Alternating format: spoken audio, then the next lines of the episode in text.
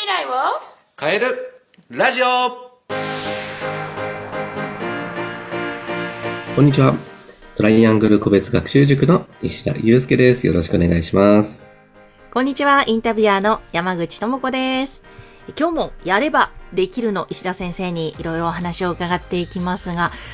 先生、趣味でゴルフされてるそうですね。そうなんですよ。私、あの、昔野球だったんですけど、あまりにももう社会人になって、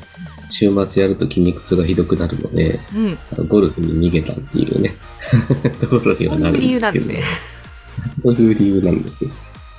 まあ、あの、一生涯続けられるあのスポーツかなと思って、あの、25ぐらいの時に決断したって感じなんですけど、へーえ、そしてどうなんですか？続けてみて、こう、成績というか、腕前は。そうですね。まあ、週末ゴルファーなんですけど、週に1回ぐらいしか練習できないんだけど、まあ、スコアとしては、わかる人はわかるんですけど、あの、ベストスコアが81っていうね、うんうん。スコアなんですけど、まあ、あの、100切れたら、あの、アマチュアは、すごいっていうところで、お80ちょっととかで回ってたりするので、へえ。まあまあ、まあまあなんじゃないかなと思ってます。もうこれはね、これまでこの番組聞いてくださった方ならわかると思いますが、もう石田先生はコツコツコツコツ、そしてできなかったらなぜできないかをちゃんと考えて次につなげる方なわけですけども、ゴルフに関してもやっぱりそういう感じで臨まれてるんですか？そうですね。あのレッスン受けてるんですけど、はい。あの、まあ、13年間こう今やってきてて、あのほぼほぼ日曜日の朝の8時からのレッスンを休んだ週がないです。ほー13よっぽどなんかか家の事情であったりだとか、用事があれば別なんですけど、それ以外の理由をなくして13年間ほぼサボったことがないです。素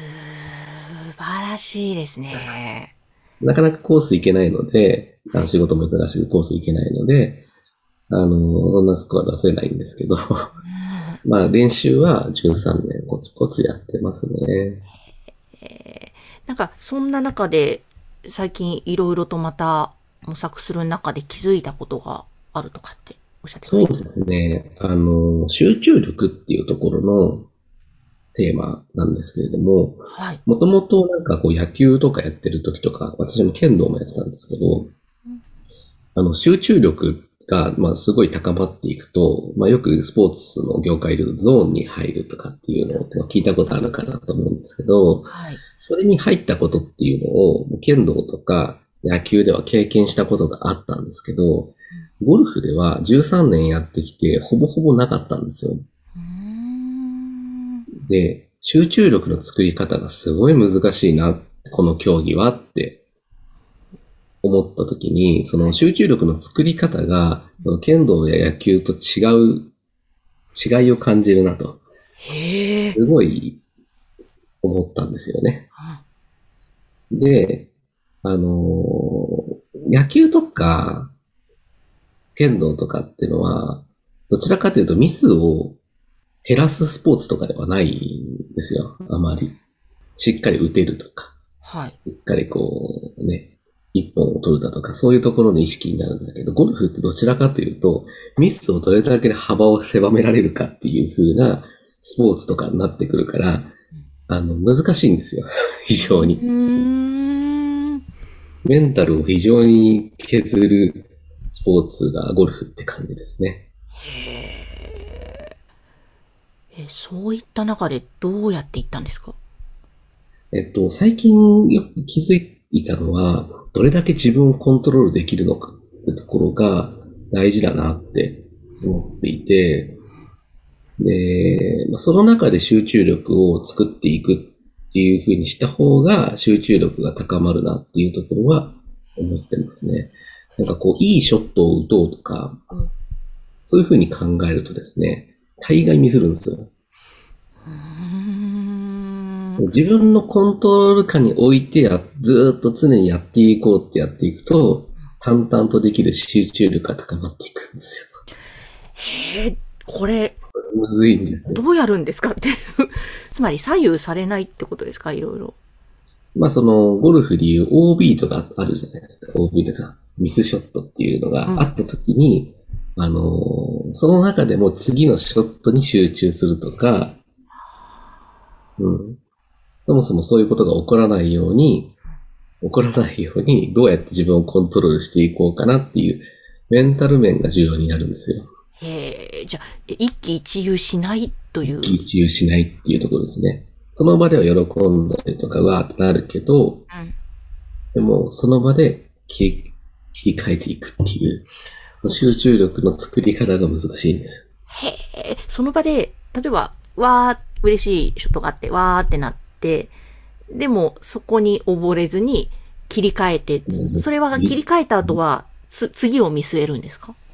そうです。次のショットどうやっていこうかなとか、次はどういう状況、シチュエーションだからこうやっていこうかなっていうのをうん。考えていくんですよ。これって、石田先生のその性格診断もね、やってらっしゃいますけど、そういった石田先生の自身の自分らしさのその軸の中で、やっぱこういったやり方が合ってるからやってる感じなんですか？うん、それはちょっとなんか違いを感じますかね。いや、性結構格診断は役に立ってない なるほど。ところ、そこに関してはありますね。なんかまだそこの境地に達してないかなとは思います。へえこうゴルフね、やる方全般に、これはでも、言える話かなと思いますね。うんなるほど。自分をどれだけコントロールできるか。えーでも、これ本当ゴルフに限らず、ね、テスト勉強とかそうで、もうそこにも当てはまりますよね。当てはまりますねうん。自分をどれだけコントロールできるかっていうところは大事ですね。本当なんか、そういう、特にまあ受験勉強とかもそうでしょうけど、中間テスト、期末テストとか、そういう時に子供たちが自分をコントロールする術としては、そっちに置き換えるとどうするといいんですかね？えっとですね、これ自分をコントロールができるかできないかは練習量だと思います。はあ、なるほど。うん。やっぱりどれだけ自分が練習してきて、こういう練習をしてきたから大丈夫っていうふうに、こう、ね、自分をこう、コントロールさせていくしかないんですよ。必ず、この練習をしてきたからこのパフォーマンスが出せるとか、うんこの練習をしてきたから、こういう、ね、テストでミスをしないだとかっていうことって100%そうなるってことはありえないじゃないですか。はい。そう考えると、その今の自分の実力の中でどれだけパフォーマンスを発揮できるのかっていううんのを考えたときには練習量、どのような練習をしてきたのかっていうところがうん。大切になるんじゃないかなって思いますね。そうですね、本当こう、やっぱり焦ったり、どうしようってなる場合って、やっぱりやってないんですよね。そうですねうん。うんうん。準備ができてないんですよ。はい。いやー本当に前回にお話しいただいたプレゼンの話もそうですけども、何か大きなプレゼンを任されてやる場合、どうしようどうしようってなってる時は何も自分も準備不足だったり、練習してないんですけども、あ、そこに気づいて準備して練習を何回も何回もやると、あ、なんか、まあ、どんなことがあっても大丈夫みたいな不思議な感じって、なんか出てきますよね。そのプレゼンのやつでも話したかなと思うんですけど、そのプレゼン大会の前に200回ぐらいで練習しましたからね。200回ですか。もう、あの今でも覚えてますから、原稿は。そのぐらいやってますし、2ヶ月経った今でもその時の原稿がパッと思い浮かぶっていうのは、相当やり込んだなっっていうのは思いますね。考えると、まあ、集中力を作っていくっていう中には、その、ある程度やっぱ実力が伴ってないと出せないんじゃないかなっていうところとか、その、こういうミスをしやすいから、こうしていこうっていう風なところも、あの練習の中で気づけてるところだから、そこを気をつけられるっていうところにつながってくるので、やっぱ練習っていうのが何より大事になるんじゃないかなって今ちょっとふと思いましたね。本当ですね。いい質問でしたね、今、山本でしたね。いや、このね、プレゼンもそうだけど、ゴルフももう13年間レッスン休んでないっていうから、そういうところも含めい、つかはいいスコアが出るっていう風に思ってやり続けるしかないわけなんですよ。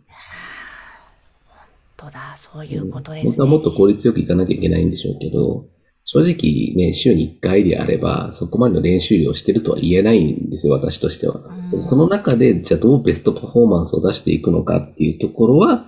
考えてやってますね。なるほど。いやー、もう毎回話を聞くたびに、石田先生、やればできる、まさに本当そうだな、尊敬だなと思いますね。いろんな面を見せていただいておりますが、ぜひ、石田先生の背中を見て、お子様たちも頑張っていただければと思います。そして、親御様は、あ、ちょっと石田先生の塾気になるなという場合は、番組の概要欄、ホームページ掲載しておりますので、ぜひご覧ください。はい、今日も先生ありがとうございました。はい、ありがとうございました。